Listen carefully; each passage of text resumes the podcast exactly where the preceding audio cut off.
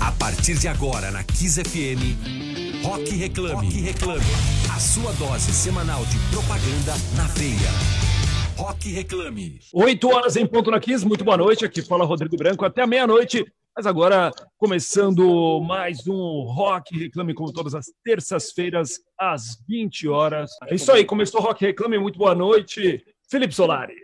Salve, salve, Rodrigo Branco, que está sempre ali diretamente da Avenida Paulista, onde toda terça-feira, a partir das 8 horas da noite, a gente coloca no ar o programa Rock Reclame, aqui trazendo as novidades do mundo do entretenimento, da música, sempre com convidados especiais, convidados do meio né, do, do mercado, do meio empresarial e também do meio artístico, do meio do entretenimento mas eu nunca estou sozinho aqui no nosso bate-papo. Estou sempre com os meus dois fiéis escudeiros, que antes eram de bancada e que agora são de janelinhas. Que saudade que eu estou de vocês. Nath Rodrigues, como estamos, Nath? Tudo bem? Morrendo de saudade também dessa coisa presencial, de poder abraçar, da gente poder estar juntos, mas se Deus quiser, logo, logo, tudo volta ao normal e a gente volta a estar juntos. É isso aí, tanto que a gente sempre entra aqui alguns minutinhos antes, fica resenhando, né? Já, já tá. Mas é maluco, porque de certa maneira aproxima, cria-se uma saudade, cria-se vínculos aí nessa quarentena. Claro, alguns vínculos se desfazem, outros vínculos se formam aí nessa quarentena, né? Você vai achando. A gente passa a dar valor mais para as coisas, né? Eu acho que isso foi para geral, a gente passou a dar valor para tudo, até para um próprio abraço que Antes a gente não dava tanto valor, hoje é uma das coisas mais valiosas. Exatamente, você vai achando novos aliados. E meu aliado aqui, do meu, do meu lado, aqui na janelinha, é Emerson Souza. Fala, Emerson, como é que estamos? Bom? Aí, tudo bem, tudo bem. Mais uma semana da gente se reinventando e se preparando para essa retomada que já está rolando, né? A gente vê uma movimentação dos mercados, de marcas, de propaganda. Por exemplo, a Globo anunciou um remake da novela Pantanal em 21. Eu não sei se isso é um avanço ou não, não sei se é. Mas é, aí... E Pantanal, na época, era da, da, da, manchete ali, né? Então, na verdade, essa, essa novela teve na gaveta da Globo um tempo. Aí, como eles não botaram para rolar, foi vendido para a manchete e foi talvez o um marco da manchete, né? Claro, Porque, sabe, a manchete é, é a afinada manchete. É um dos marcos, é, né? É o endereço, um a Rede TV, a Rede TV tá no lugar dela, né? Exatamente. Tinha Luma, Luma de Oliveira e tinha Sérgio Reis, se eu não me engano, também participava da novela. Enfim, foi é. um grande clássico e que vai voltar aí para as telinhas através da Globo. Ô, ô, ô, ô, Emerson, e que mais que a gente vai falar aí hoje, hein? Cara, não, vamos falar de, vamos falar de música pra caramba, vamos falar da indústria do entretenimento, de economia criativa, mas tá, a gente tá falando em clássico, vale a gente registrar que no dia 5, essa semana, 5 de setembro, Fred Mercury faria 74 anos, hein? Que imaginando né? o Fred Mercury tiozão ia ser engraçado, é, ia ser legal, ia, hein? Ia, ele, ia ser, ele ia ser muito style, né? Você tá ligado? Ele ia ser muito Com style, certeza. tá? Com certeza. Será que ele ia ser tipo Mick Jagger, assim? Com tipo, certeza, cara. Com certeza absoluta. Kit Richards. Bom, vamos para os nossos convidados aqui, que a resenha vai ser boa, então. Nath, por favor, nosso lá. primeiro convidado da noite. Nosso convidado de hoje é cantor, compositor e guitarrista.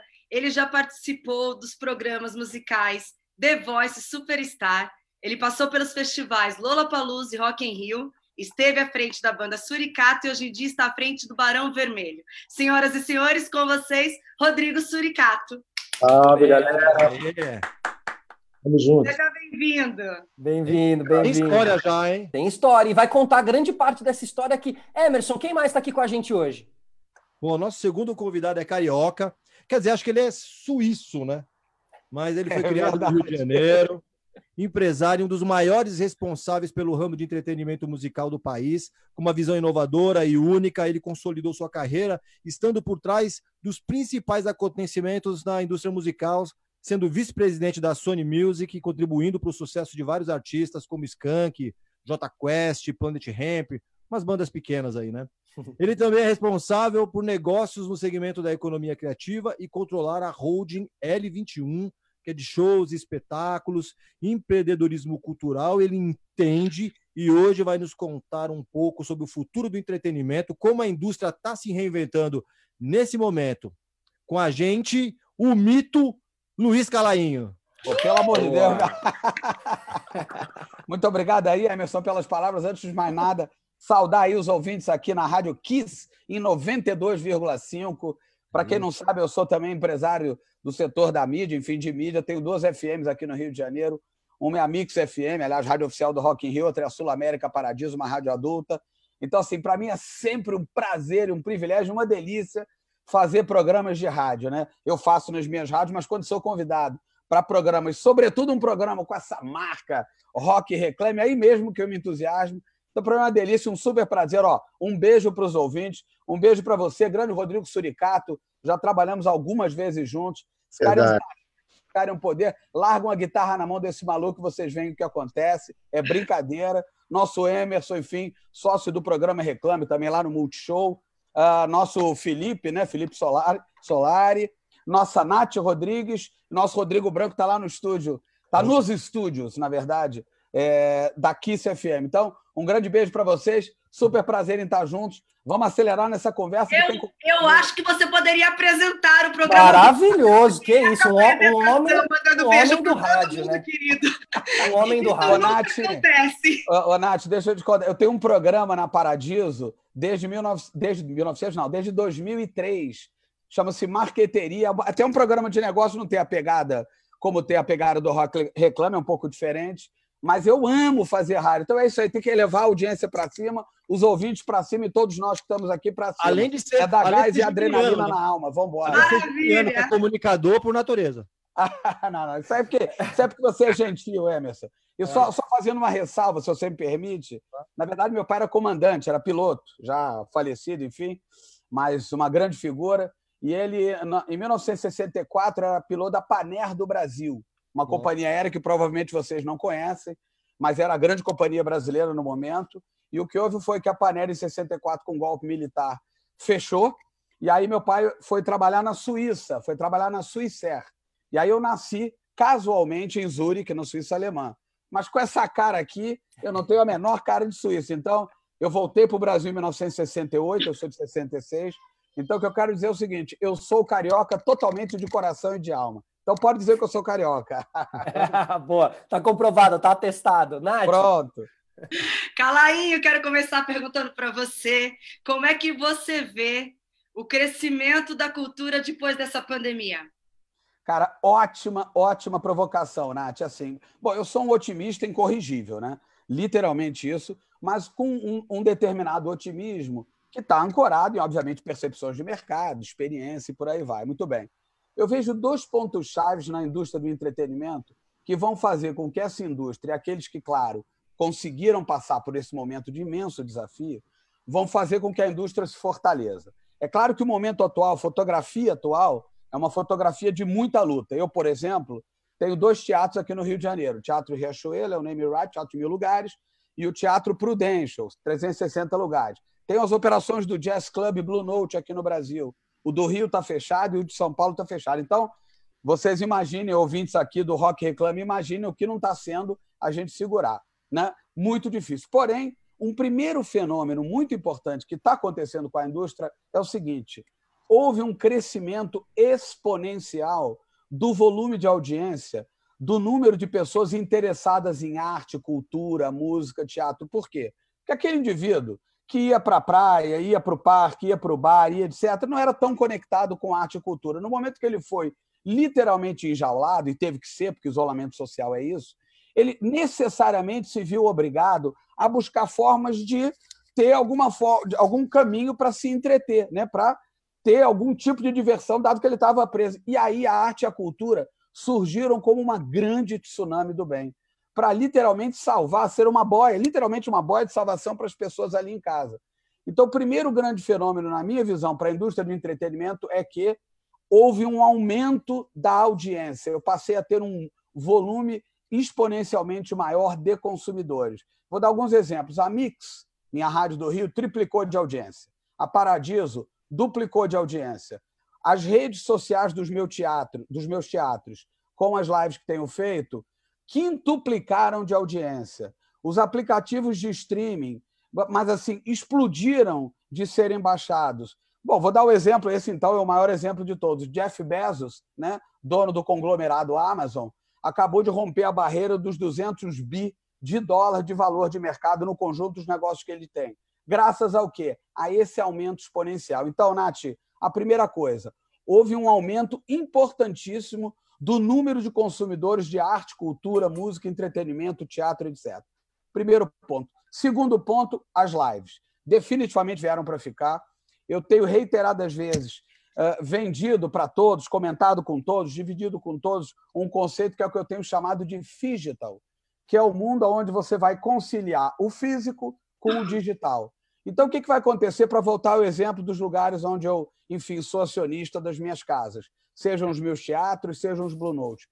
100% dos conteúdos que eu tiver nas minhas casas passarão a ter uh, o desdobramento de lives. Então, por exemplo, um show do Toquinho no, no Blue Note, ele até então, no Blue Note de São Paulo, ele estava restrito a 350 ingressos. Agora, eu não tenho uma restrição, no momento que eu começar a vender esses tickets, claro que por um valor muito menor, eu não tenho uma restrição de tamanho de casa. O meu Teatro Riachuelo aqui do Rio de Janeiro, estreiei Vamp, o musical, numa sociedade que a gente fez com a TV Globo há dois anos atrás, com Neila Torraca. Eu estava limitado a mil lugares. No modelo Digital, eu não tenho mais limite de venda de ingressos porque na plataforma digital eu passo a ter um teatro com venda ilimitada. Repito, normalmente a gente a gente está discutindo, mas o ingresso deve custar 20 reais. Eu acabei de fazer com a Adriana Calcanhoto no Teatro Riachuelo, ainda só digital, porque os teatros não estão abrindo, né? ainda não tem autorização para abrir. Vendemos 1.200 ingressos. A Adriana ganhou dinheiro, nós ganhamos dinheiro, fizemos a roda andar. Então, o segundo grande benefício disso tudo que aconteceu e quando eu uso a palavra benefício, eu quero fazer uma ressalva aqui: são milhares e milhares de óbitos e que essas famílias têm o conforto necessário para enfrentar isso, mas deixando isso aqui, uh, uh, na, na, aqui uh, num, num, num, lado dessa conversa, o fato é que no, no, na ponta das lives a gente teve esse fenômeno, ou seja, passará a ter uma possibilidade muito maior de venda de tickets. E o mais legal, passamos a democratizar no nível que também não havia a cultura. Um espetáculo musical da Aventura que nunca foi para Manaus, que a Aventura é minha produtora de, de musicais, passará aí através de uma live. Cada temporada de um espetáculo nosso vai, vai ter uma live na abertura, uma live no meio e uma live no encerramento do, do, da temporada. Ou seja, gente, com esses dois pilares, ampliação do mercado consumidor e o modelo digital, eu entendo, Nath, que o mundo do entretenimento sairá, para quem conseguiu sobreviver, sem dúvida, muito melhor do que entrou na pandemia. Concordo. Eu, eu concordo com isso, mas deixa eu trazer o Rodrigo aqui para essa conversa, mas antes de a gente falar desse momento especificamente, Rodrigo, queria saber em que momento você entendeu que era possível viver de música? Uh, cara, na verdade, é, eu não tive muita alternativa, né? Eu fui realmente muito movido pela, aquela, pela ideia inicial que todo músico tem, que é uma visão um pouco romântica. Né? Eu costumo dizer assim que isso é uma analogia. É, sabe quando você pergunta para uma criança, uma criancinha, assim, você, olha, soube que você está namorando na escola, né? Ela fala, sim, estou namorando na escola. Aí você logo em seguida emenda, e ela sabe quem é? então a música é mais ou menos isso, a gente começa a se relacionar com uma coisa que a gente não tem a menor ideia do que seja. Hoje em dia a gente tem um pouquinho mais de informação sobre isso, né? É, eu faço questão também de, de disseminar esse tipo de informação para as pessoas que me seguem, tem muitos artistas novos que ficam atentos aos meus passos, eu gosto de deixar realmente tudo muito claro. Eu tive dois momentos muito muito emblemáticos, emblemáticos da minha carreira. Um foi quando eu, eu, me, eu, me, eu me tornei um guitarrista primeiro. Compositor, eu quis ser. Então eu comecei acompanhando vários deles, Erasmo Carlos, Paulinho Mosca, fiz muita coisa com Nando Reis, é, coisas com Lulu, enfim, cara, eu toquei com os principais nomes nossos, né? E a partir daí, eu vi que eu conseguia cantar também. Eu falei, pô, cara, talvez eu não precise desses caras o tempo todo. Então, pô, deixa eu começar a fazer minhas próprias músicas. Então, isso foi realmente uma virada de jogo, né? Eu começar a compor as minhas próprias canções, porque aí é, é, aí é ilimitado, né, cara? Porra, eu comecei a compor um monte de música em casa e ganho um Grammy, de repente, com as canções que eu compus no sofá da minha casa, sabe? Então, isso, isso foi um grande divisor de águas, assim, para minha carreira. E o que é mais legal, eu sempre vejo as pessoas falando sobre banda suricato, né? Essa coisa desse sucesso repentino que demora às vezes uma década para você ter um sucesso repentino, como foi o meu caso. É, Banda Suricato, na verdade, é o meu projeto. Né? É, Suricato é, é, o meu núcleo criativo. Né? Eu posso estar com uma banda, posso estar com uma orquestra, posso estar sozinho, posso estar do jeito que quiser, porque eu entendi que não adianta eu, eu, eu, trilhar o caminho mais difícil, que é o caminho da música, das artes, num país como o nosso, e ficar confinado num formato de Didi Dedé Mussuni Zacarias. Então, então, realmente, eu tentei adaptar o meu negócio para que realmente ele fosse mutante. E nesse momento, Suricato é o meu projeto Woman Band, é, Homem Banda, se você preferir, onde eu adaptei a linguagem criada por volta de 1820, através dos músicos de rua, tocando vários instrumentos ao mesmo tempo, e eu trouxe isso para uma linguagem mais moderna, mais contemporânea. Eu pensei, pô, como Justin Timberlake faria isso? Sabe? Sem aqueles instrumentos tão improvisados, sem aquela calça tão rasgada, sabe? Que, como é que eu posso trazer isso para 2020, de certa forma? E agora a minha grande paixão é essa. Eu fiz uma super live pela minha gravadora Universal Music, que vai ganhar é, o formato também. Como é que é, Calainho? Physical? Physical? Physical. Physical. É o físico com o digital unidos de forma integrada. Acabou. Exato. Então eu fiz essa live e ela vai ganhar todos os formatos, né? É, justamente abordando essa forma homem-banda de ser. Tá bem interessante, eu tô apaixonado pelo projeto. Legal, Quando você cria as músicas para esse projeto, onde você toca tudo é, praticamente solo, é, você cria pensando instrumentalmente é, para, para isso ou você cria aleatório? É, esse é um grande desafio, Nath, porque como eu comecei tocando com os artistas, é, eu me peguei num momento com o Rodrigo Nogueira tocando no meu projeto. É a primeira vez que eu contratei o Rodrigo para tocar guitarra no meu projeto, sabe? Então é, é uma é sempre uma é, é, importante ter um equilíbrio nisso, sabe? Do quanto de virtuosismo. Eu penso em tudo o tempo todo, porque é, é, é uma arte, é uma performance muito diferente, porque eu estou usando os meus pés para tocar instrumentos de percussão, ao mesmo tempo que estou tocando e estou disparando milhares, milhares de pedais e efeitos e tudo. Então, eu costumo dizer que funciona como uma bicicleta mesmo. Então, eu tenho que pensar em todos os pontos. Não adianta eu só eu somente me divertir nessa performance e não comunicar, não comunicá-la de uma maneira é, é, eficiente, né? Então, às vezes o virtuosismo ele, ele peca um pouco por isso, sabe? Vira uma egotrip do músico e ele acaba não servindo é, as pessoas, deixa as pessoas deslocadas que foram lá para assistir. Então, acaba pensando realmente em tudo mesmo. Legal demais nesse conjunto, né? Pessoal, esqueci de falar um negócio aqui antes de passar para o Emerson, que quem quiser acompanhar a gente também no YouTube ou no Facebook, ao vivo, entra lá, porque você pode ver a gente, pode ver nossas casas, pode ver o incrível estúdio aí do Suricato, que está todo iluminado, com as luzes bombando. Se liga, vem com a gente, YouTube e Facebook. Emerson. Ô, Calainho, antes da gente explorar um pouco mais esse teu lado empreendedor, que hoje toma conta da sua vida completamente. Eu queria começar de verdade no início. Primeiro, como é que você chegou na propaganda, filho de piloto? Como é que foi essa chegada na propaganda? E depois, como é que foi a transição para o mercado do entretenimento? Legal, Emerson. Não, eu, na verdade, assim, né? É, é, o fato de meu pai ser piloto fez com que a gente tivesse muita, muita facilidade de viajar. Então, a gente viajava muito.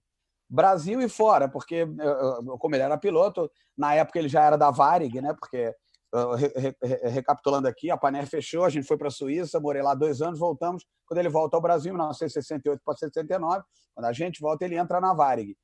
E a Varig, naquele momento, inclusive, tinha uh, o monopólio das linhas internacionais aqui no, aqui no Brasil. E como ele era piloto, comandante, a gente eh, literalmente não pagava nada. Era 30 dólares o custo de uma passagem, ainda tinha descontos astronômicos em redes de hotéis pelo mundo. Então, eu viajava muito. E minha mãe, psicóloga, sempre foi muito conectada, muito, muito, muito conectada com arte, cultura, entretenimento, música. Então, nas viagens Brasil e mundo, a gente sempre frequentou muito, desde criança, desde moleque. Muito bem. Aí estou falando de anos 70, anos 80. Legal.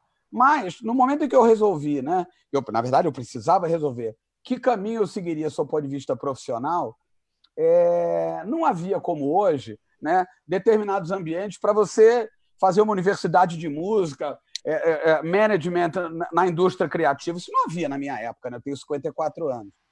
E aí, exatamente por esse perfil meio é, é, comunicativo, e eu, eu realmente gosto de trocar, gosto de conversar, gosto de expor, eu entendi que propaganda podia fazer sentido para mim. Não tinha muito uma referência efetiva naquele momento. É, de novo, não havia internet. Hoje, um moleque de 16, 15, 17 anos, puto, o cara pesquisa tudo, mergulha em tudo, entra em tudo. Ele, obviamente, tem um subsídio muito maior de informação do que eu tinha na minha época. Na minha época, eram, quando eu decidi por uma universidade, por um curso a fazer, né?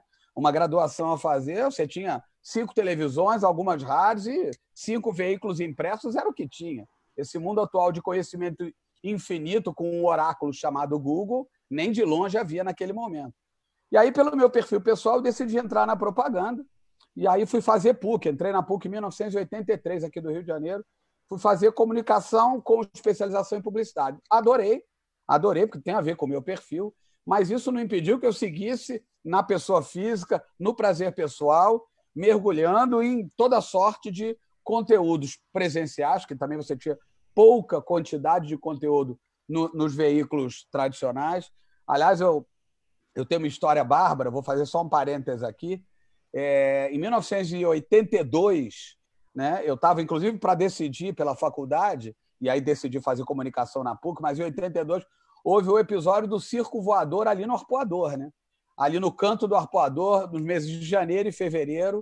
Uh, ah, 1982 foi feito ali o circo pelo Luiz Fernando Guimarães, Maria Jussá, enfim, Pedro Cardoso, essa galera que hoje em dia eu conheço todos, mas eles são mais velhos do que eu. Na época eu era moleque, eu surfava. E aí, num determinado. Era um, era, um, era, um, era, um, era um final de semana de janeiro. Talvez esse, esse tenha sido o meu primeiro grande impacto artístico né, na minha vida de alma. Né? É, que, no certo sentido, eu fui sendo moldado, mas aquilo foi muito marcante para mim. Estava estourado aqui no Rio de Janeiro, acho que no Brasil, Blitz, né? Você não soube me amar, nosso querido, nosso grandioso Evandro, outro brother. E aí eu terminei de surfar, era tarde e tal. Na época também não tinha horário de verão, agora deixou de ter, mas na época não tinha também. E aí, show no Circo Voador, show da Blitz. Aí eu fui lá ver show da Blitz. 1982, prancha largada do lado de fora, entrei lá no Circo Voador, aquilo era uma maluquice. Eu acredito que ninguém aqui. Não sei se você, Rodrigo, frequentou, mas acho que sou mais velho que você. Ah. Acho que você não deve ter frequentado. Enfim. E aí, Blitz, Blitz, Blitz. Aí o Evandro. Não, agora eu quero apresentar uma banda nova e me entra só. É... É, é, Barão Vermelho né? e Cazuza. Né? e aí, pela primeira vez, eu vi aquela pressão, aquele tamanho, aquele gigante, que era Cazuza, e aquilo foi muito marcante para mim aquilo realmente foi um negócio muito de alma. Né? Até me lembrei dessa história, Rodrigo, que você está hoje brilhantemente liderando o Barão. Então, enfim, achei que fazia sentido conectar, porque realmente ver Cazuza lá atrás, quando eles estavam começando no Circo Voador, foi uma piração. Muito bem. Mas entrei na PUC, para concluir a resposta, Evan, uh, Emerson. Entrei na PUC, fiz a universidade e aí fui trabalhar numa agência. Dessa, mas sempre conectado pessoalmente com o mundo da arte, da cultura, etc. Dessa agência, eu fui trabalhar na Brama. Eu recebi um convite para ir para a Companhia Cervejaria Brama, que nem ainda era do Banco Garantia. O Garantia compra a companhia em 1989, eu estava lá. E leia-se aqui Banco Garantia, Jorge Paulo Lema, Marcel Teles e Beto Sicupira. Aliás, eu recomendo a todos aqui que estão nos ouvindo no Rock Reclame e a todos vocês que fazem parte aqui comigo da bancada a ler um belíssimo livro ele é um livro sobre empreendedorismo, sobre vontade, sobre atitude, mas, sobretudo, sobre inovação. Chama Sonho Grande. É um livro que conta a trajetória desses três que estão entre os quatro mais importantes empresários brasileiros. O empresário brasileiro mais bem sucedido, do ponto de vista econômico, é o Safra, o Joseph Safra. Depois dele vem Jorge Paulo Lema, Marcel Teles e Beto Sicupira. Então, eu recomendo esse livro a todos. Chama Sonho Grande, de uma excepcional jornalista chamada Cris Corrêa. Muito bem. Mas eu entro na Brahma e deram uma estrutura que não era a estrutura do Garantia, e lá fiquei. Entrei como gerente de produto de refrigerantes Brahma. Quando o Garantia compra a companhia, eu assumo a gerência de produto de Skol, cerveja Skol, e naquele momento, eu estou falando de 89 para 90, a gente começa a reposicionar a cerveja para que ela fosse uma cerveja é, moderna, irreverente, contemporânea, etc. Porque até então, campanhas de cerveja eram campanhas com samba, suor, mulher bonita, futebol, era assim as campanhas de cerveja. Skol resolve criar alguma coisa disruptiva naquele momento. Só que aí, para concluir a história, eu, em 1990 para 91, aliás, tinha acabado de ganhar lá uma premiação como melhor executivo da companhia, da Brahma, digo isso aqui, divido com todos com muito orgulho, porque, no fundo, quem me avaliou foram esses três empresários e eu ganhei essa premiação. Comprei meu primeiro carro, um Gol, tinha na época 22 anos, sei lá. E não um teve gol. um Gol. É. Quem não teve um Gol, é, é isso. Quadrado, é... quadradinho. Quadradinho, todo quadradinho. É, mas aí eu recebo, na virada de 90 para 91, um convite para assumir a direção de marketing da Sony Music. Eu fui por uma primeira conversa, fui por uma segunda é, e acabei topando. E eu vou dizer um negócio para vocês: desde literalmente virada de 90, de 90 para 91, me considero um operário da música, um operário da arte, um, um operário do entretenimento. E asseguro, asseguro a vocês, se eu tivesse seguido a minha carreira na Brahma, do ponto de vista econômico, eu hoje seria um cara muito rico, muito rico. Eu garanto a vocês que eu teria ido lá naquele esquema do Banco Garantia, do Jorge Paulo Lema. Eu tenho uma pessoa que é contemporânea em mim né, daquele momento, que é o Brito. Hoje é um cara para lá de 50 milhões de dólares. Eu não estou nem perto disso, mas garanto a vocês que a arte e a música me, me fez muito feliz e a grana que eu tenho hoje me deixa muito feliz, sobretudo que eu tive a oportunidade de, nos anos da Sony, depois como empresário, porque vira um empresário em 2000, tive a oportunidade de fazer muito pela arte, pela cultura desse país, sendo um propulsor e um catalisador deles ali, ó, de artistas com o talento de Rodrigo Suricato, como do Planet, como do Skank, artistas de musicais. O mercado de musicais hoje é um mercado muito maior do que era. O Brasil já é o terceiro maior produtor de musicais do mundo. E a minha companhia, a companhia da qual sou sócio, que é a Aventura, é também responsável por isso. Então, apesar de eu ter muito menos dinheiro do que teria se estivesse continuado, tivesse continuado na Brahma, eu garanto a vocês que eu sou imensamente mais feliz em seguir da minha trajetória no mundo da arte, da cultura, do entretenimento e da música. Então, rapidamente, Demais. tentando ser breve, é isso, Emerson. Demais, não, e, e, e, aqui no programa a gente também, né? A gente gosta muito parecido, pensamos parecidos com você, pensamos parecido com você, Calain. A gente gosta aqui de falar muito de arte, cultura, entretenimento, inclusive Nath Rodrigues tem o nosso quadro aqui toda semana, Nath Descobre, onde ela traz aí alguma coisa que ela assistiu durante a semana. Quando a gente estava aqui no mundo mais, mais dia a dia, ela trazia várias peças que ela assistia. Mas agora, Nath, o que, que você descobriu nessa semana? Diz aí. Na semana eu assisti uma série na HBO espanhola chamada Vidas Perfeitas. É uma série vencedora de Cannes de 2019. É uma comédia dramática que acompanha a história de três amigas que, após aos 30 anos, elas passam por uma jornada de redescoberta e se distanciam de toda a expectativa que a sociedade coloca nelas. É uma série divertida, mesmo com tons dramáticos. É, as protagonistas são três, elas são incríveis, um ritmo incrível e um texto extremamente feminino e atual que vale muito a pena é, assistir. E eu maratonei, são oito episódios de 30 minutos cada um, você vê isso em um dia. Está na HBO, chama Vidas Perfeitas. Boa, Vidas Perfeitas. Ô, ô Suricato, você falou aí de né, de, da galera que você trabalhou junto, inclusive. Eu imagino que pô, você já deve ter trabalhado com tanta gente por aí, mas assim, né, você citou aí Nando Reis, Lulu. Qual genialidade, qual genialidade de, das pessoas que você trabalhou junto aí te chamou a atenção? Assim, quem que é a pessoa que mais te deixou de, de boca aberta aí nesse rolê que você tem? Cara, eu acho que cada um de uma maneira especial. É, o Lulu Santos, por exemplo, por, por ser um, um dos maiores guitarristas que eu já vi, e, e, eu comecei a prestar atenção por que, que o Lulu Santos não estava solando guitarra tanto. Eu comecei a perceber um cara mais, mais interessado na composição e na maneira de de se comunicar com as pessoas. É, o Nando Reis, pela, pela, pelo texto do Nando Reis, por ter sido um cara que sempre acreditou na própria, no, no, no próprio traço e a maneira dele é, narrar o cotidiano. Né? Então, são é, cada, cada artista você pega um pouquinho, né? Então, assim, é, é Paulinho Mosca, que, é meu, que se tornou um grande amigo meu, né, por trazer essa linguagem um pouquinho mais poética para da música. Por exemplo, é, o Paulinho Mosca foi, por exemplo, a geração dele, que veio uma geração muito próspera nos anos 90, Zélia Duncan, Chico César, Paulinho Mosca, eles foram influenciados muito pela, pela MPB clássica, né? É, Gil, Caetano, Chico.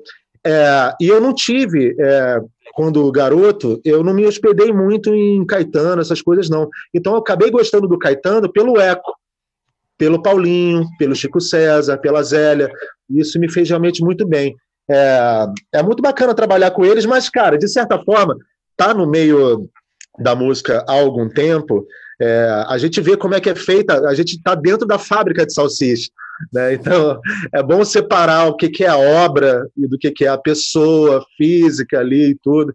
É, tem uma história que parece que a Maria Gadu demorou muito tempo para conhecer a, a, a, Marisa Monte, que era uma das maiores referências. Tinha morria de medo de conhecer a Marisa. Eu tenho alguns ídolos também que eu morro de medo de conhecer, de me descer. É, uhum. Deixa lá, cara, deixa lá naquele lugar que é a melhor coisa que acontece. Exato, eu penso a mesma coisa com Maradona, sabe? Porque eu também gosto muito do Maradona, eu falo, é melhor não conhecer o Maradona, não. É melhor não, mas se beber no pegando, Só pegando uh, um gancho aqui no que o Rodrigo está falando, está havendo uma certa onda né, de você resgatar trajetórias pessoais, etc.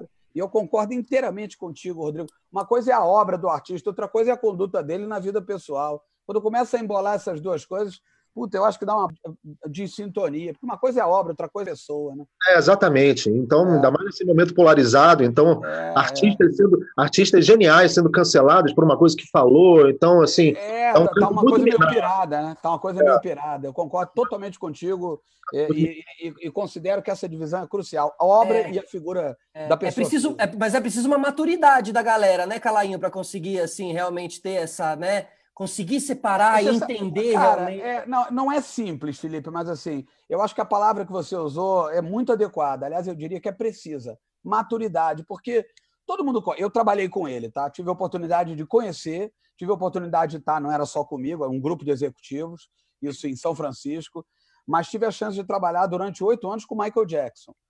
Bom, é, assim, é, é, claro que as histórias do Michael Jackson, pessoa física, são absolutamente complexas e também não vou nem entrar nessa discussão porque não é o caso. Mas dá para dá não dizer que o cara é um gênio, que a obra do cara é de absoluta importância para a arte pop desse, desse mundo, não só desse país, mas desse mundo? Não dá. Então, não aí dá. como é que faz? Agora cancela o Michael Jackson, tira todas as músicas dele e essa figura deixa de existir? É, é um debate, é um debate. É um debate. Mas eu entendo que esse ponto do Rodrigo é muito importante porque você começa a entrar numa pilha e daqui a pouco a obra acaba se prejudicando em detrimento Sumindo por uma, por uma questão pessoal. É, uhum, tem, claro, que uma, tem, que ter amadurecimento para dar de cara e para encarar com esse, esse, tipo de coisa. Você tem razão. É verdade. Boa. Nath? Alainho, a gente sabe que a cultura, você trabalha com cultura, aqui quase todo mundo trabalha com cultura, é, é a coisa mais prejudicada é, nesse momento. É a profissão, uma das profissões mais prejudicadas nesse momento de pandemia. Queria saber de você como é que você enxerga a parte governamental da cultura nesse momento. E o que Deixa você acha que pode fazer para ser melhor isso? É, na verdade, o, o, que acontece é o seguinte: você tem governos e governos, e políticas e políticas, né? Esse é um governo que não está exatamente focado no campo da cultura, está focado em outras direções. É, eu, particularmente, sou um defensor da cultura, até porque é o meu ofício. Né? É, uhum. Eu entendo com absoluta clareza, aliás, tive, o, tive o, o, privilégio e a honra de receber, eu não sei se vocês conhecem essa comenda, agora não tem mais, mas recebeu uma comenda que chama-se Ordem do Mérito Cultural por serviços prestados à cultura numa cerimônia do Palácio do Planalto. Eh, com o então ministro Sérgio Saleitão, quando cultura era um ministério naquele governo e foi durante tantos, tantos governos. Então, eu entendo que a cultura é absolutamente fundamental para a história de um país. A cultura molda a personalidade de um país. Uh, e, e para quem não sabe, vocês que estão nos ouvindo aqui, repito, na Rádio Kiss 92,5, no YouTube, no Face, etc., aqui no, no, no nosso glorioso Rock Reclame, e vocês que estão aqui comigo, sempre digo, para quem não sabe, a cultura, o, o, o conjunto das atividades da economia criativa, significa 2,65% do PIB brasileiro. Então, além do que, a cultura é um gerador de muito emprego, a cultura é um gerador de muitas divisas. Então, assim, o que eu tenho a dizer, Nath? Que eu serei sempre um defensor de políticas governamentais de incentivo à cultura, que eu serei sempre um defensor de governos que olham para a cultura e entendem que, muito além do que as pessoas, que as pessoas têm um pouco essa fantasia, né? Outro dia eu estava numa conversa, numa outra live, tem um pouco isso, né? Não, porque é legal, que legal trabalhar com esse negócio de casa de shows, trabalhar com esse negócio de festival, com os artistas. Aí as pessoas imaginam que é um grande oba-oba, mas não tem oba-oba de ninguém. Os artistas, está aqui o Rodrigo Suricato, que não me deixa mentir, os artistas, para chegarem num resultado criativo de excelência, é muito suor. É claro que tem que ter talento, e tem que ter muito talento, mas tem muito trabalho. E um produtor, que é o meu caso, O meu negócio é botar o Rodrigo Suricato no palco e fazer o máximo para que esse, esse palco seja visto pelo maior número de pessoas. Fazer isso acontecer também demanda um trabalho imenso, um planejamento imenso. Então, assim, você que nos ouve, eu repito, está longe de ser oba-oba, pelo contrário, é uma indústria com muita técnica, é uma indústria com muito planejamento, com muito foco. Aliás, as marcas patrocinadoras cada vez mais têm se aproximado da cultura, do conteúdo, da arte, da música, que têm entendido que a propaganda somente pela propaganda está ficando pouco, é preciso abarcar corações e mentes, é nesse lugar que a arte, a música, a cultura entram. Então, assim, minha cabeça, Nath, é que sempre que eu puder, eu vou estar tá aí incentivando que governos olhem pela cultura, porque ela é absolutamente fundamental para a história de um país, e no caso do Brasil, ela é também fundamental para a economia, e dependendo do estado, inclusive, esse 2,65 representa muito mais. No Rio de Janeiro, representa quase 10% o conjunto das atividades da economia criativa. Deixa eu só fazer um adendo aqui, Nath, eu não quero deixar de dizer isso. Você recomendou, uma série, mas eu quero recomendar outra, que não é uma série muito falada, mas que é absolutamente genial, está na Amazon Prime, chama-se Tales from the Loop. Eu não sei se alguém viu, mas não dá para perder. É uma trilha sonora, Rodrigo, que você entra numa viagem, uma trilha sonora brilhante. É, tem apenas uma temporada, eu nem sei se eles vão fazer uma segunda, mas é arte pura, é, é fotografia, é trilha sonora, é figurino. A interpretação dos artistas, atores e atrizes é brilhante. Tales from the Loop, tá? Imperdível, Amazon Prime. Tales from the Loop, anotadíssimo. Diz aí, Emerson. Obrigada, eu vou assistir. Rodrigo, é, antes de, de, passar pelo, pelo Superstars, você, você tocou no The Voice, né? Vamos falar um pouquinho dessas duas experiências, e aí eu já emendo que aí depois o Calainho pode colaborar. Esses reality shows, eles seriam a, a os novos festivais de música, teriam essa, esse local na sociedade? É, bom, vamos lá. O, o The Voice, eu, eu fui convidado é, a fazer parte da banda do, do primeiro da edição do The Voice, é, gravando os arranjos do, do, de todos os artistas ali. Né? Então pude conviver direto com Lincoln Olivetti, grande maestro falecido, é, com o Lulu e gravando todo, enfim, gravando todos os arranjos lá, cara. Então, é, aquele contratozinho com a Globo lá, que a gente ia direto lá, passava o tempo todo no estúdio e chegava no domingo e performava aquelas músicas ao vivo, né, de certa forma. Isso me deu uma cancha de palco para entender como é que funcionava um pouco a linguagem televisiva, que foi muito fundamental para mim, essa experiência, quando eu fui convidado para o Superstar, no ano seguinte. Né? Então, eu já sabia a guitarra que aparecia melhor, as cores que eram fundamentais, é. a distância que, que, os músicos tinham que estar uns dos outros. Eu entrei muito preparado naquilo lá. Né? E, e, e uma história muito engraçada, também vou tentar ser muito breve. É, eu, eu, tocava com muitos artistas na época e comecei a. Imagina, você tocar com um monte de artistas, ainda ter o contrato com a Globo lá, para sempre, lá ganhando peru de Natal, coisa que o artista nunca ganhou na vida. Aquela cesta bonita de fim de ano. O salário, aquela coisa toda, a família toda em festa, aparecendo na televisão, o porteiro te cumprimentando, aquela coisa maravilhosa. Aí, de repente, é, eu estava com um prognóstico maravilhoso no ano seguinte, que era o Lulu Santos me chamou para tocar com ele, a Globo queria renovar o meu contrato para continuar no The Voice gravando os arranjos, eu tinha acabado de lançar, eu ia lançar um DVD com Paulinho Mosca é, e uma canção com Lulu Santos, um single. Então tudo isso estava acontecendo. Eu falei, porra, cara, no próximo ano eu vou arrebentar, vai ser foda. Aí o que aconteceu, cara? Por conta do convite do Lulu, eu declinei o The Voice. Não daria tempo de fazer as duas coisas. O Lulu, ele resolveu fazer um projeto de Roberto Carlos e eu fiquei fora da banda dele. O DVD do Paulinho Mosca atrasou o meu companheiro de suricato na época saiu da banda. Aí eu falei, cara, pelo amor de Deus, alguma coisa está acontecendo. Aí o que, que eu pensei nessa época? Eu falei, cara, acho que acho que para mim música já deu, acho que já tá tudo certo, acho que eu cheguei num lugar de onde eu vim, porra, vi dos bares e de repente você começar a tocar com os teus ídolos e ser bem remunerado por isso, porra, acho que talvez já tenha sido suficiente, beleza, deixa eu tentar fazer uma outra coisa. Comentei com a minha mulher na época, ela, não, calma, espera. Aí, nesse meio tempo, desistindo da música, eu comecei a chutar uma mala de viagem, tocando violão e chutando uma mala de viagem, improvisando. Eu falei, pô, caramba, vou, de repente isso pode ser um instrumento de composição aqui em casa. comecei a desenvolver essa linguagem. Aí o que, que a gente faz quando a gente está desempregado e apaixonado? Eu comecei a compor música para minha mulher, não tinha nada para dar para ela, comecei a compor música para ela. É, aí logo em seguida toco o telefone do Superstar, dos diretores que já me conheciam, fala, Rodrigo, tem, é, vai rolar um programa aqui que não é de calores de cantores, é de bandas, é, e, pô, a gente adora o Suricato, eu queria que você entrasse na, no, no, programa. Como é que tá a Suricato? Não tinha ninguém. Falei, tá ótima. Pô, a Suricato tá ótima, rapaziada, tá ótima. Aí eu liguei às pressas para as pessoas, das, das quais eu achava que tinha a ver com o que eu queria expressar na época. É, ainda não havia essa onda folk no Brasil, né, de ukulele, mensagens mais positivas é, com uma imagem matadora. Isso não tinha no Brasil na época. É, folk no Brasil na época era, sei lá, Sai Guarabira, era, sei lá, Almissáter. É uma era coisa uma... mais sertaneja, assim, né? Mais sertaneja regional. Eu queria trazer uhum. para aquela coisa do Manfred Santos, sei lá. Perfeito. Trazer, né? Pô, vamos, vamos amplificar esse tipo de mensagem. Da família, a emissora, e ele participava dos festivais, inclusive tu tinha mais velho do que eu. É, a, a, versus os realities, né? Porque primeiro tem uma diferença é, que na minha opinião é muito dramática e profunda, que é os realities atuais são feitos para ser reality, de verdade. Então, é feito para ser programa de TV. Não é genuinamente o um negócio para descobrir artista. O negócio é da Ibope.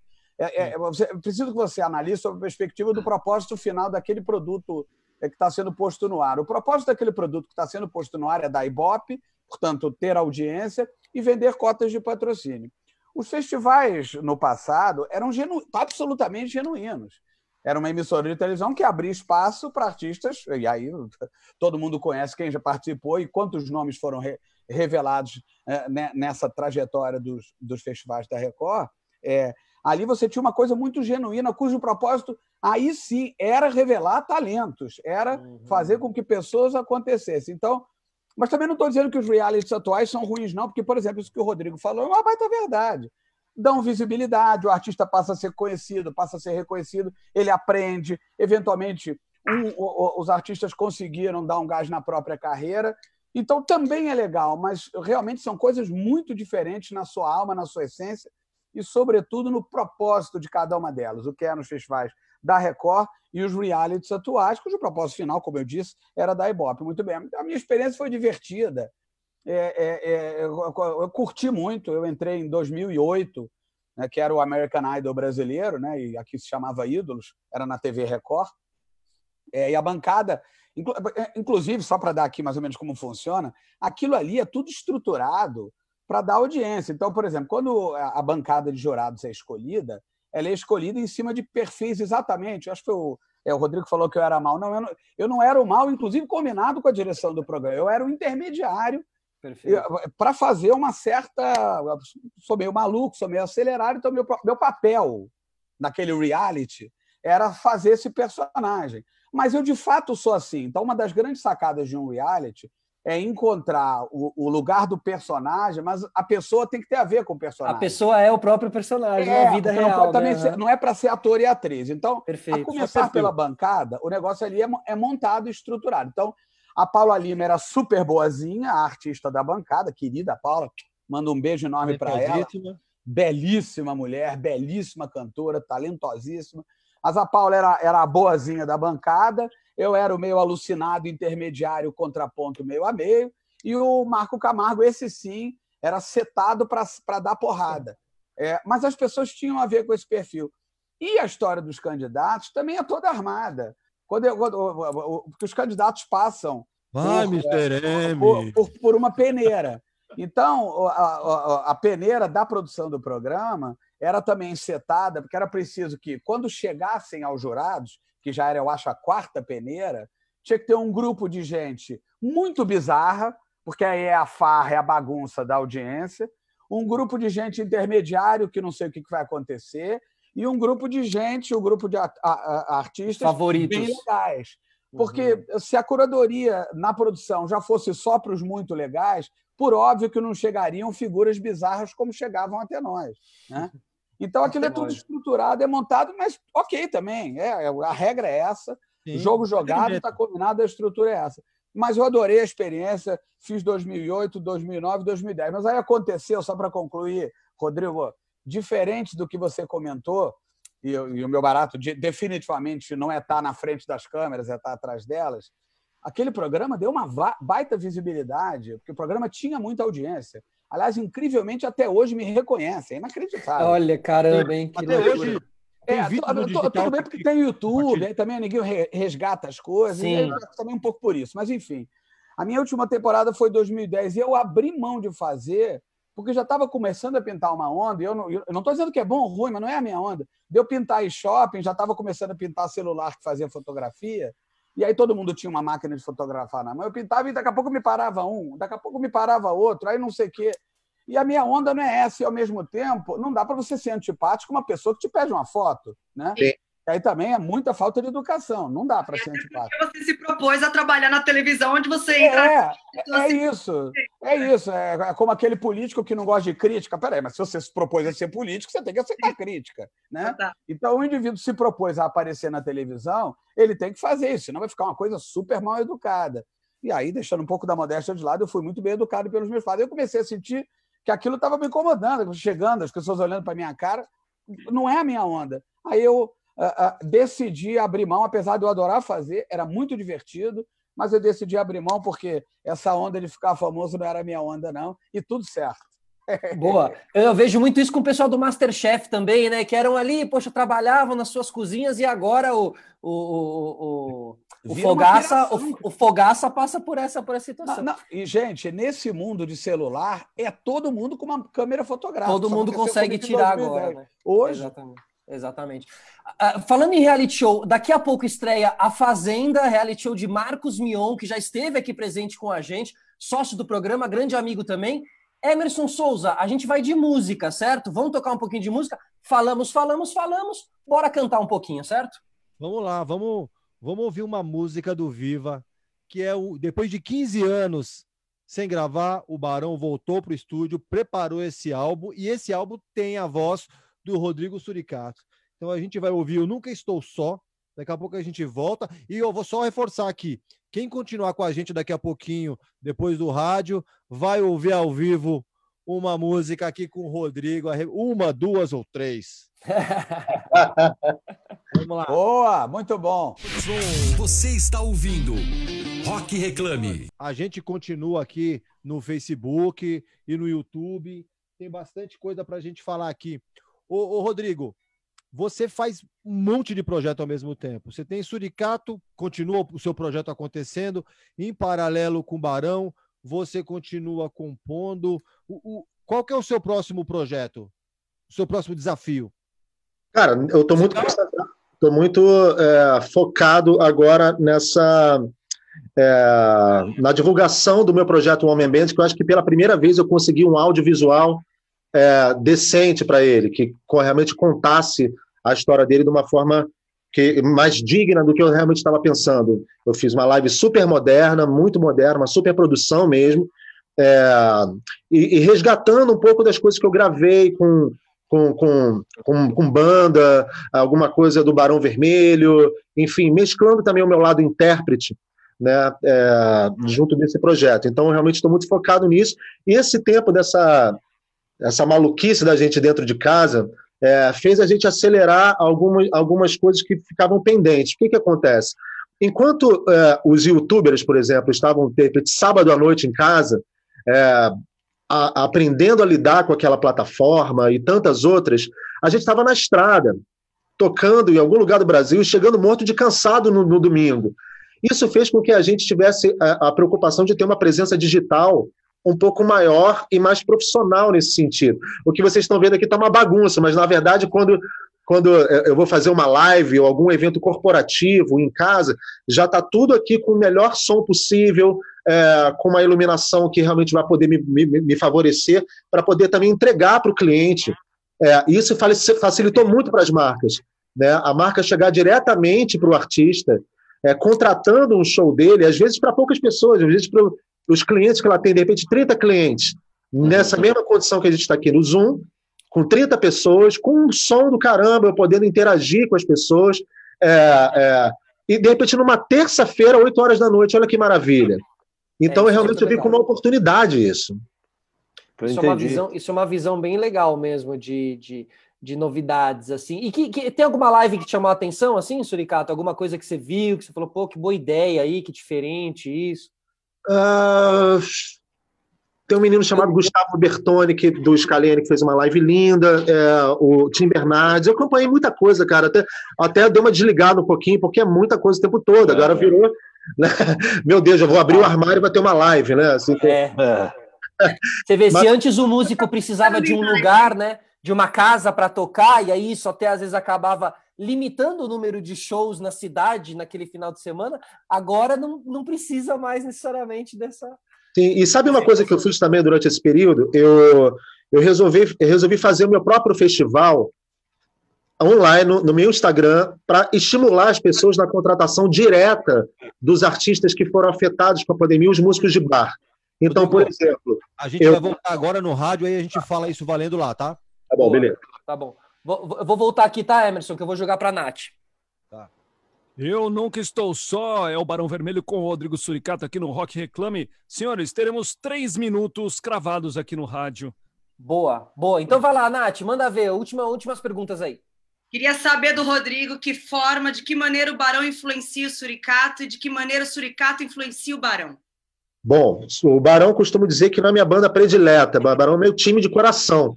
Né? Então, é, para quem toca guitarra, é realmente um prato cheio. Eu sou muito fã do Frejá, muito fã do Cazuza.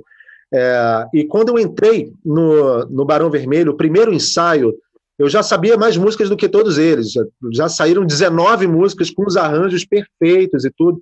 Então, eu entrei no Barão Vermelho falando, falando essa linguagem muito fluente, sabe? E ao mesmo tempo foi um encontro muito bonito assim da gente, porque o que acontece quando a gente tem uma presença quando você tem um coletivo onde tem uma presença, por exemplo, como a do Calainho, né, que é um, do, é um, dominante ali, ele vai dominar a narrativa, vai falar aquilo tão maravilhosamente bem. Quando a gente você tem que é, você que é. Banda, imagina você tendo um Cazuza na banda, tendo um Frejá na banda e você ter que ter a sua própria voz.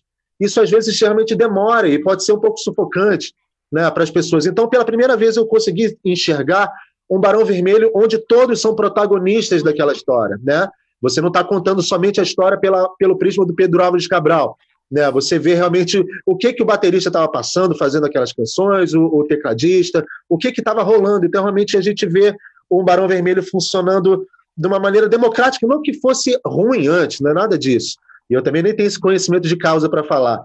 Mas eu, eu fico feliz de vê-los, ver os fundadores da banda é, a fim de protagonizar a própria história e estar tá na estrada contando ela de certa forma. Então eu fico feliz de, de, de poder ajudar o Barão de certa forma, de estar tá sendo essa voz à frente do grupo, de um repertório que é maravilhoso, né? É, e ao mesmo tempo seguir com o meu trabalho. Então eu tenho o melhor dos dois mundos.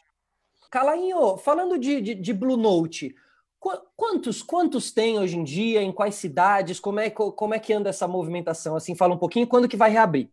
Legal. É, na, bom, na verdade, para quem não conhece, está nos assistindo aqui pelo YouTube, pelo Face, na verdade, o Blue Note é o jazz club mais emblemático do mundo, né?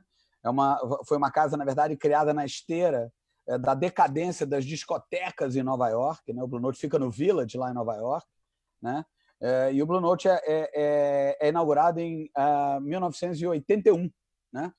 É, depois da febre completo. do Estúdio 54, é, depois de toda aquela febre, 54, né? aquela loucura toda, Donna Summer, todo aquele Sim. movimento disco music, é, aquilo foi entrando em decadência e a família Ben Susan, são os donos da marca, a família Ben Susan decide né, é, abrir um jazz club exatamente para dar espaço para artistas, é, primeiramente do mundo do jazz, mas o, o, o Blue Note ele, é, ele tem uma amplitude de conteúdo que vai além do jazz. Plural, ele né? essencialmente né? é, um, é muito plural.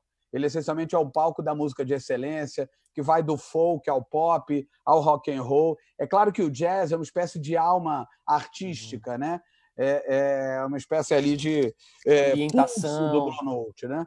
Mas não só jazz, né? Então, a sacada foi criada em 1981. Uh, em mais ou menos 1987, 1988, eles começam a família Bensusa a expandir a operação para o mundo. E aí eu vou trazer isso tudo a valor presente. O Blue Note está tá hoje uh, em Nova York, é o lugar original, os donos da marca. O Blue Note está em Napa Valley, na Califórnia. O Blue Note está em uh, Honolulu, no Havaí. Né? É, você tem o Blue Note lá. todos franquias, à exceção de Nova York, todos franqueados. Você tem um Blue Note é, em Tóquio, você tem um Blue Note em Beijing, você tem um Blue Note em Milão, vai abrir agora um Blue Note em Paris e provavelmente um em Londres ano que vem. E aí, há mais ou menos uns, contando aqui a história brasileira, há mais ou menos uns três anos, um pouco mais de três anos e meio, eu tomei a decisão de tentar trazer o Blue Note para o Brasil. Né? Na verdade, nos meus, nos meus anos de Sony Music, nos anos 90, eu, pelo menos dois, três meses, trabalhava em Nova York. O headquarter da Sony, Sony Music Mundo, era em Nova York, ainda é. Hoje eu já estou no outro prédio, enfim, mas na época era um prédio imponente, inclusive ali na Madison, em Manhattan. E aí eu ia, ia muito a Nova York, sei lá, eu acabava três, quatro meses em média, entre idas e vindas, eu né, vivi em Nova York. É claro que o meu, a minha batida de ponto tinha um nome, Blue Note. Então, a partir daquele, daquele período, eu ia muito, ia muito, ia muito, conhecia a família, etc. E naquele momento, anos 90, eu pensei, em algum momento, se eu tiver a capacidade, se eu tiver, obviamente, uma estrutura necessária, porque a marca ela é cuidada com muita seriedade, ela requer muita excelência, eu vou tentar levar para o Brasil. Bom, na época eu era executivo da Sony e estava lá como executivo, então, obviamente, não botei isso de pé. A partir do momento que eu monto o meu negócio, chama-se L21 Corp, né? É, que é uma holding que é a sócia dos negócios onde eu estou. São duas FMs, um portal de internet, os dois teatros, a companhia que produz os musicais, um braço que produz festivais, tem o Festival Mimo, tem o Oi Noites Cariocas, enfim, tem um conjunto de, de negócios é, é, bastante amplo no campo da, da economia criativa. Há mais ou menos, então, três anos e meio, eu decido trazer o Blue Note para o Brasil. E aí nós inauguramos a operação no Rio de Janeiro, mas quando a gente inaugura no Rio de Janeiro, três meses depois acontece a intervenção militar aqui na cidade. E, a, e, o problema de segurança ele realmente foi muito sério naquele período. Então o Blue Note aqui do Rio foi muito sofrido, tanto que ano passado, meados do ano passado, a gente decidiu encerrar as operações. É, mas em fevereiro do ano passado, do, do, Blue Note do Rio, mas já conto que a gente vai reabrir, é, em, em fevereiro do ano passado, de 2019, a gente abre em São Paulo. E ao contrário do Rio, que estava muito sofrido, o Blue Note São Paulo, até onde esteve aberto, que fechou agora, 15 de março, portanto ele completou mais ou menos um ano, e eu aproveito para agradecer aqui duas grandes companhias que são patrocinadoras da casa, uma é a Porto Seguro Cartões, sem a qual seria impossível botar de pé o Blue Note, e a Ambev, né, na figura da Budweiser, esse é o produto que está lá conosco. Ao contrário do que viveu o Rio de Janeiro, o Blue de São Paulo é um retumbante, eu diria, se vocês me permitem, é um retumbante fenômeno. Assim. Primeiro, pela localização. Quem está aqui nos assistindo, se não foi, vá. A gente vou dar o um spoiler aqui, a gente reabre aí nos primeiros 10 dias de novembro. Ele está ali na Avenida Paulista com, com Rua Augusta, no Conjunto Nacional, glorioso Conjunto Nacional. Fantástico. Uma construção belíssima que São Paulo tem dos anos 50, né? É, fica ali num, fica ali num rooftop, né? E a gente tem uma varanda externa, que, aliás, na reabertura agora, a Bud, enfim, a Ambev, vão, vão botar de pé, junto, obviamente, é um negócio nosso, junto com eles, vão botar de pé um baita de um bar na área externa, né? um bar Bud.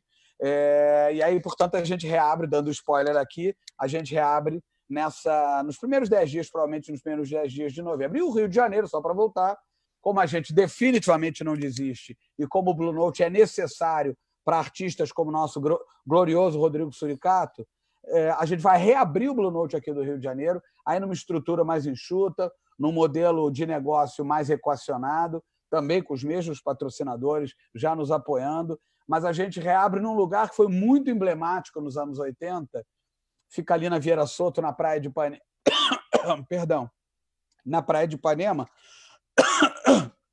no local onde funcionou o Jazz Mania. Nossa, jazz o Jazz Mania foi talvez a casa mais importante de jazz que o Brasil conheceu nos anos 80. Eu, inclusive, na época, como gerente de produto de escola, em 1989, eu fiz um show do Heitor TP, Rodrigo.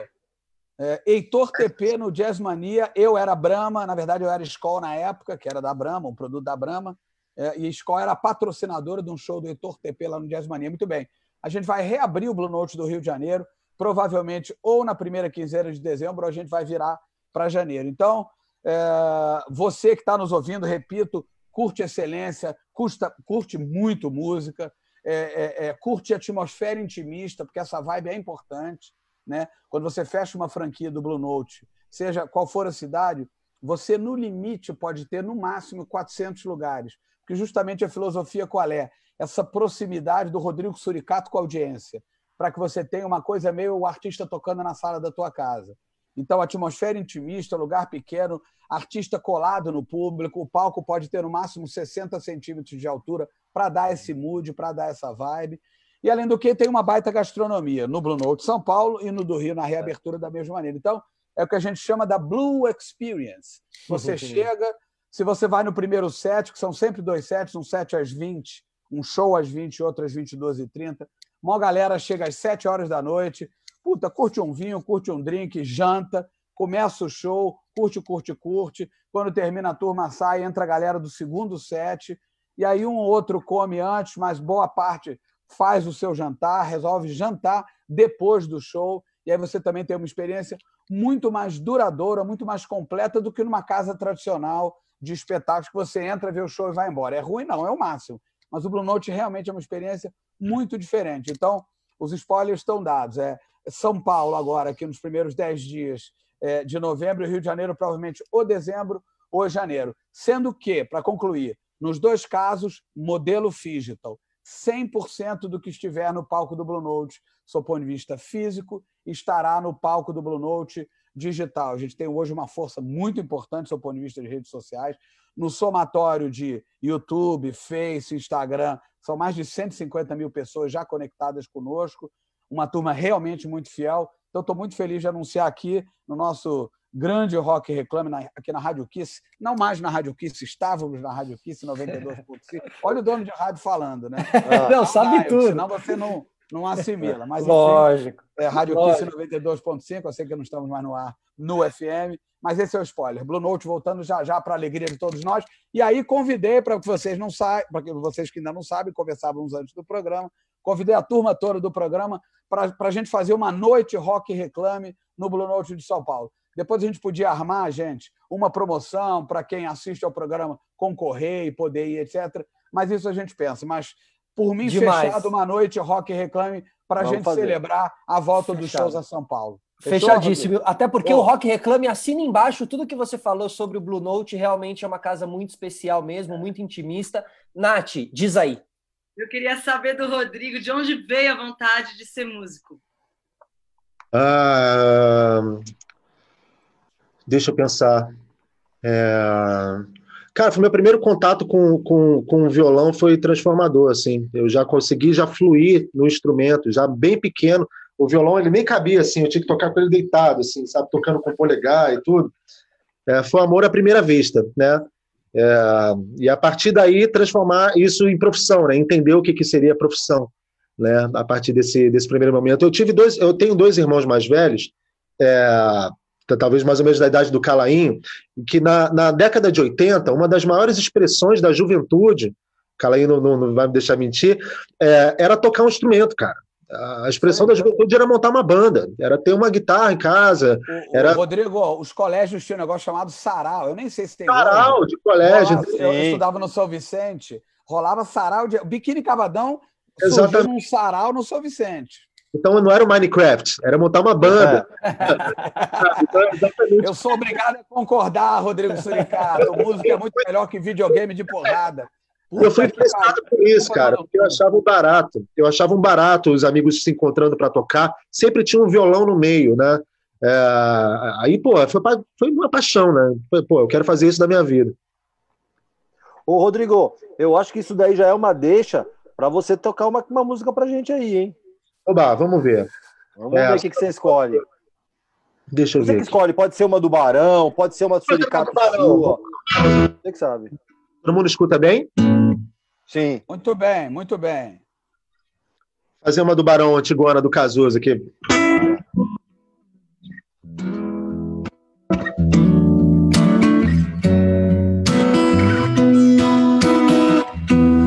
Solidão a dois de dia, faz calor, depois faz frio.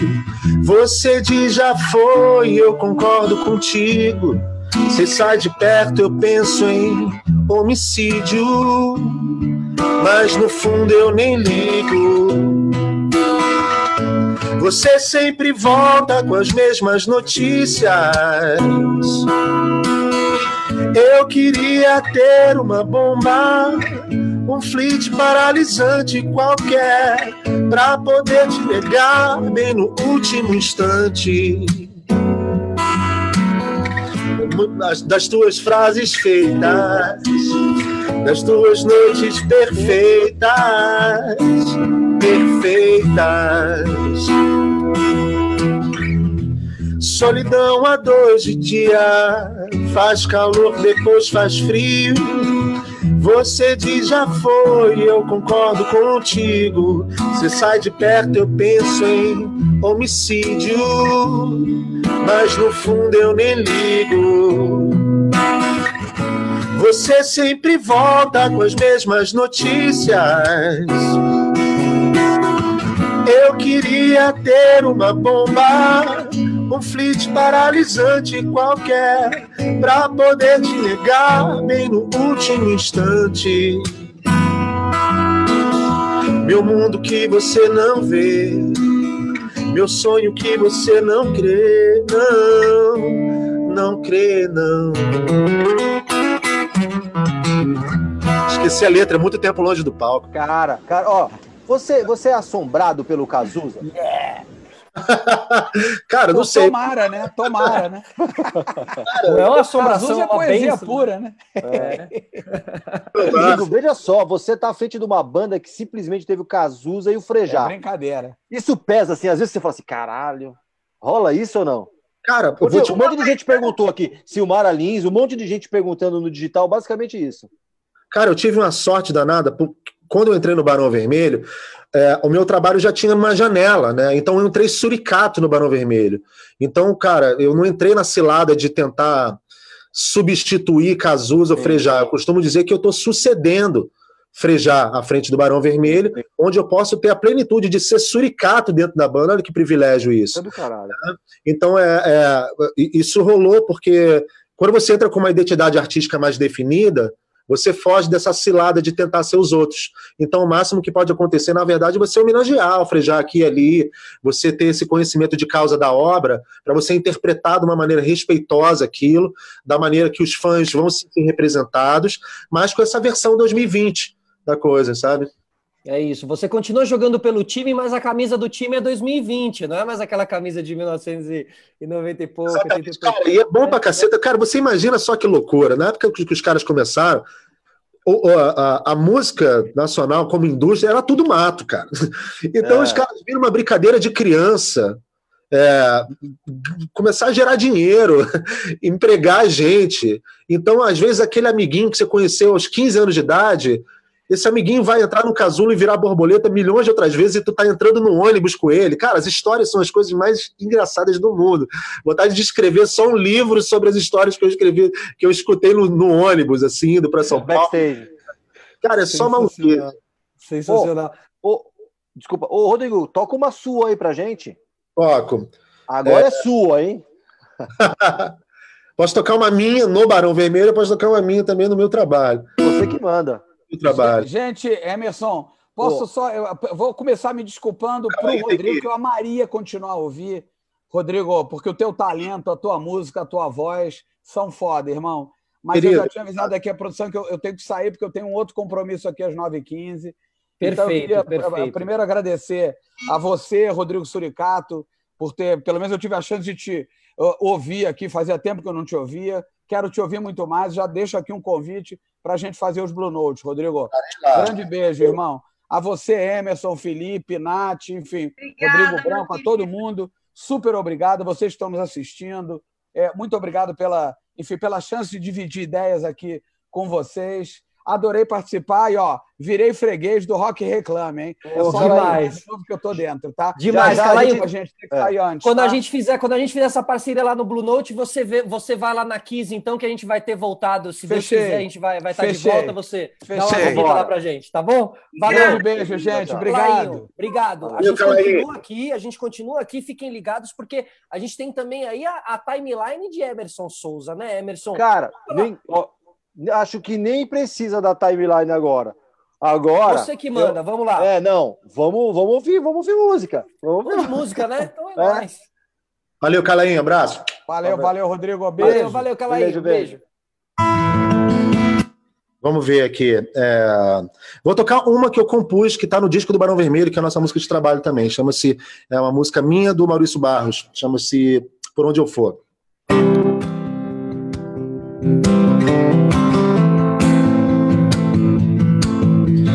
Ando evitando lugares pra não ter que te encontrar. Outras avenidas e bares agora vão me ver cambalear. Parece mentira, tudo estava no lugar.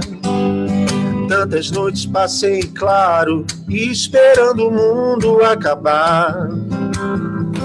Não existe certo ou errado, só mais uma história pra contar. É quase um novo dia e eu tô tentando me encontrar. Ah, ah, ah, então eu vou esquecer de tudo que passou, secar minha cara sob o sol. Vou viver tudo que posso. E os amigos que eu gosto vou levar comigo em qualquer lugar, por onde eu for.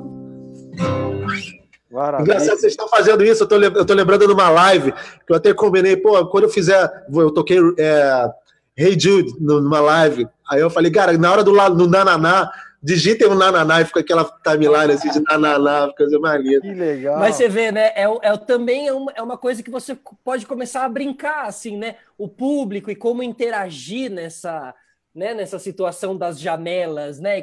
Aqui, por exemplo, a gente fala do, do levantar a mão, a gente tem algumas regrinhas que a gente teve que inventar para conseguir apresentar o programa, né? Então, um levantar a mão, porque aí eu já sei que é a Nath, já sei que é o Emerson. Essa dinâmica vai mudando, né? Para o apresentador, para o músico, para os fãs também, né? Assistindo, né? Muito interessante, muito interessante. Legal, muito legal. O Emerson, diz aí então. Ô, Rodrigo, você estava falando do, do trabalho que você estava fazendo no teu Instagram há, algum tempo e a gente não continuou, lembra? Sim, é, então, cara, é, os músicos de bar foram muito afetados nisso, como muito, muitas classes, né? Muita gente, mas assim, o bar sem prognóstico de volta, né? Pelo menos com música ao vivo. É, e eu tive a ideia de abrir o meu Instagram, montar um festival, eu chamei de Suri Festival, para incentivar pô, o Felipe, a Nath, o Emerson, na contratação direta desses artistas para um jantar em casa, entendeu? De repente você marcou aí com os teus amigos ali e você de repente chama um músico é, e pede para ele tocar só canções do Lulu Santos, por exemplo. Eu, eu pedi para um cara tocar é, só canções do Jeff Buckley. Eu montei Bem meu repertório. Super Jeff Buckley num dia, que eu, porra, que eu sou apaixonado. É, num outro, um cara tocou só coisas dos anos 90. Enfim, você consegue fazer um, um repertório é, bom de jogo, naquilo que você quer ouvir com, com aquele músico, e você vai curtir a tua festa em casa, nesse, nessa condição que a gente se encontra. Então, toda quarta-feira isso tem uns dois meses. É, toda quarta-feira tinha um músico ocupando o meu Instagram, tocando essas canções e, e eu remunerei cada um deles com, do meu bolso, com cachê compatível com o que rola nas, na, na, nos bares. Então, pô, na esperança desses caras, imagina, fazerem três por dia. Imagina. Pô, legal. Tem se submeter a pegar um ônibus e, e se arriscar é, nas noites e tudo, e poder criar um, uma, uma fonte de remuneração um pouco mais contínua, né, aproveitando essa onda das lives todas. Foi bem legal, cara um sistema, né? Um novo sistema para isso tudo, assim, né? É muito bom porque, cara, imagina, se para a gente é fácil, para as marcas tem a mesma facilidade. Contratar o Rodrigo para tocar numa festa de apresentação do perfume, isso, não sei o quê. Eu vou entrar no Zoom com puta de um som, um som maneiro pra caramba, as pessoas vão estar tá me vendo, vou poder interagir com elas, é, porra, num horário combinado. Então, assim, você cria outros negócios de fato, entendeu? E eu acho que a gente vai entrar para esse lugar. Aí a marca não precisa contratar banheiro químico, não precisa alugar o som, chamar segurança, buffet. É... Viabiliza alguns projetos que não aconteceriam se não fosse dessa maneira. Exatamente, fica muito barato para as marcas, cara. Tá muito barato para a galera, sabe? É, e põe a roda para girar. Ô, ô, vamos, vamos, vamos tocar. Você quer tocar outra? Pode ser? Pode ser, querido. Sabe aquela, aquela que você lançou com o Lulu Santos também, que tocou pra caramba? Foi legal, hein? Ah, isso foi boa. Ah, aproveitando essa, eu vou até fazer, fazer uma, um remake dessa daí. É, pô, o que, que eu tô fazendo nessa quarenta? Eu não tô fazendo show, eu tô fazendo eu, eu começo a fazer disco e engordar, né? eu tô só engordando, não fiz nenhum é. disco. É. Tá faltando disco pra gente. Para quando passar, a gente poder pôr pro mundo. Isso, não. gordo. A gente põe no mundo, mas gordo. e, cara, eu, eu tive. É, eu experimentei gravando aqui em casa e tudo. Eu gravei um projeto que eu queria gravar há muito tempo, chama-se Suricateando só de canções é, da minha memória afetiva, é, que eu lembro da minha família, eu lembro das canções que as pessoas estão tocando nas lives, eu vejo que tem um repertório muito popular, muito popular mesmo, que faz parte da trilha sonora de todo mundo, e de um roqueiro até como eu, cara formado com, em, em rock and roll e blues, Cara, tem canções do Raça Negra que eu sou apaixonado. Gênio. Aí eu resolvi gravar justamente essas canções as mais inusitadas, porque seria muito fácil eu pegar e gravar um blues, do Barão, alguma coisa, e lançar uma coisa. Eu falei, cara, eu vou tentar me arriscar. Aí eu gravei as coisas mais insólitas, assim, no sentido de, cara, esse cara gosta disso. Aí eu gravei essa do Raça Negra, se liga. Mano, Olha a versão, cara. Manda ver. Ah.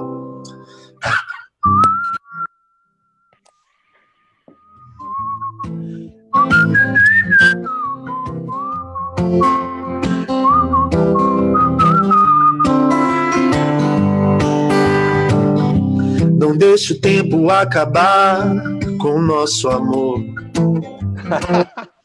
que legal. Eu faço tudo o impossível e você não dá valor. Te amo como um louco.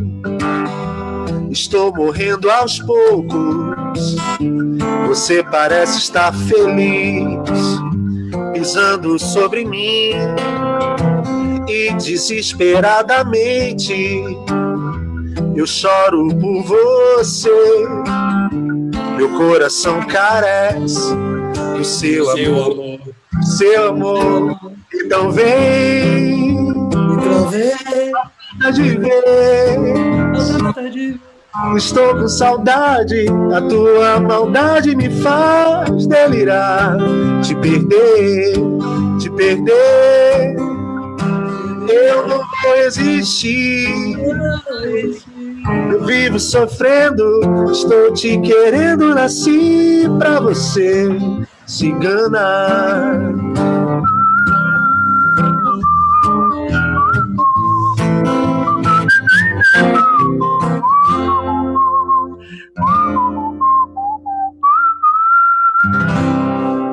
Oh, Suricateando na quarentena.